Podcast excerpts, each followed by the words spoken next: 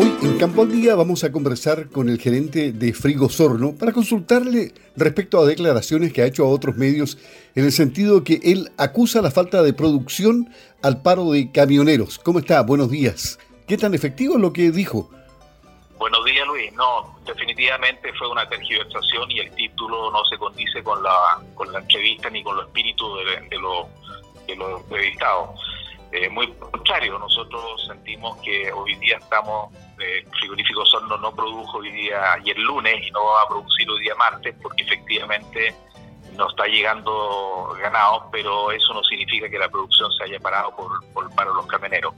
Nosotros entendemos que el paro de los camioneros es una causa justa, que están reclamando lo principal por eh, falta de seguridad, que también está afectando a los ganaderos y a los agricultores en Chile y que lo que se está pidiendo es que exista un Estado de Derecho donde se pueda ejercer libremente la actividad industrial y la actividad profesional de cada una de las partes de la cadena de la carne y en general del país.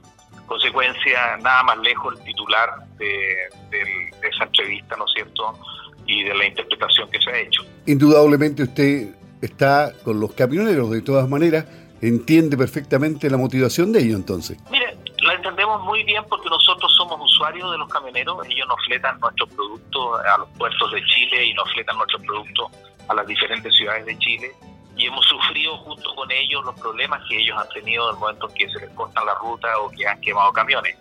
En consecuencia creemos que existe un estado de, de, de, inseguridad, ¿no es cierto?, especialmente que afecta especialmente a los camioneros, con más de 500 camiones quemados este año, con, con muchos problemas y, y, nosotros de alguna forma los comprendemos perfectamente y están en todo su derecho. En consecuencia, eh, creo que es el momento también de que las autoridades, ¿no cierto?, logren un buen acuerdo y un buen compromiso con los camioneros y que le brinden la seguridad no solamente a los camioneros, sino que también a los propietarios de fondos y en general a quienes ejercen su actividad privada y generan empleos y mueven este país, ¿no cierto?, que quieren trabajar en paz y en calma y que dicen no a la violencia eh, consideramos fundamental que el, los poderes del Estado, ¿no es cierto?, entiendan la situación por la que están pasando los camioneros, porque refleja también, de alguna forma, la situación de muchos otros eh, entes, entes productivos. ¿Y qué le parece el apoyo que han entregado los agricultores en la marcha de ayer eh, lunes? Bueno, me parece que es una consecuencia lógica. Hoy día los agricultores están sufriendo también eh, de violencia, ¿no es cierto?, en sus predios y, y creo que la, la, cadena productiva en general se ha visto también afectada por los mismos hechos que le han afectado en la de primera línea a los camioneros. Lo importante aquí es que esto se logre solucionar, ¿no es cierto?, y que exista un compromiso y que existan soluciones concretas, porque de alguna forma todos estamos involucrados en la necesidad de tener paz y tener tranquilidad para producir y desarrollar la ganadería, y no solamente la ganadería, sino que desarrollar la agricultura en general y los rubros en general de, de Chile.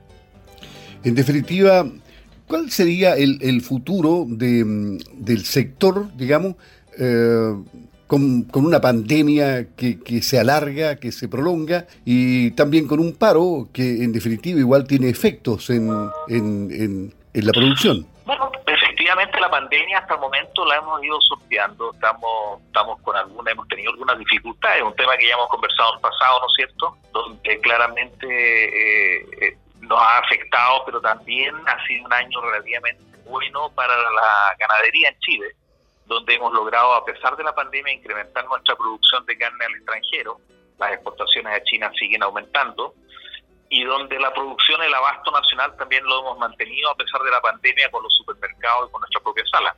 Ahora, el tema de los camioneros, efectivamente, eh, y que tiene un apoyo bastante amplio, tiene un impacto en, en el, en, básicamente en la movilización de los productos, ¿no es cierto?, tanto los insumos que necesita la industria como los productos que salen de la industria y que eh, producen naturalmente algunos problemas. En consecuencia, si esto se prolonga, efectivamente vamos a tener alguna, algunas mermas, ¿no es cierto?, y vamos a tener algunas consecuencias, pero que, pero que es en aras de lograr una solución definitivamente antiviolencia y una solución que eh, abra los caminos para poder, para poder trabajar con tranquilidad. Yendo al plano internacional, ¿China ha variado su posición? ¿Está más abierta luego de que han tenido menos casos ya ellos y que han aparentemente salido de la pandemia? China se está recuperando. Eh, ellos tuvieron un punto, tuvieron una partida muy rápida después de la pandemia, después tuvieron unos algunos rebrotes y eso trajo una contracción nuevamente en la demanda y en los precios.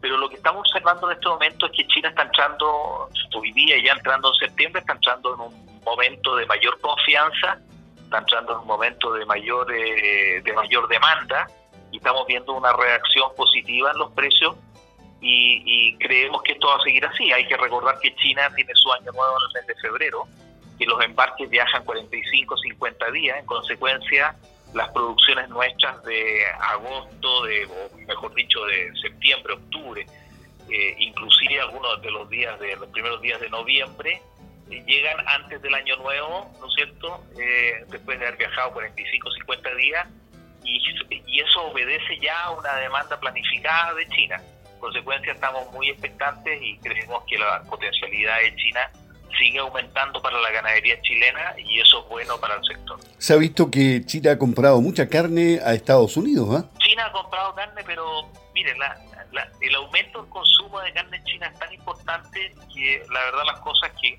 sea que le compra a Estados Unidos o otros actores, ellos tienen una, una necesidad creciente y lo que estamos viendo es que estamos en un super ciclo de un commodity la carne con China, que lo más probable es que dure por varios años.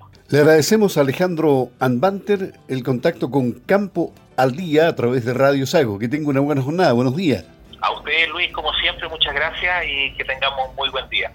Muchas gracias.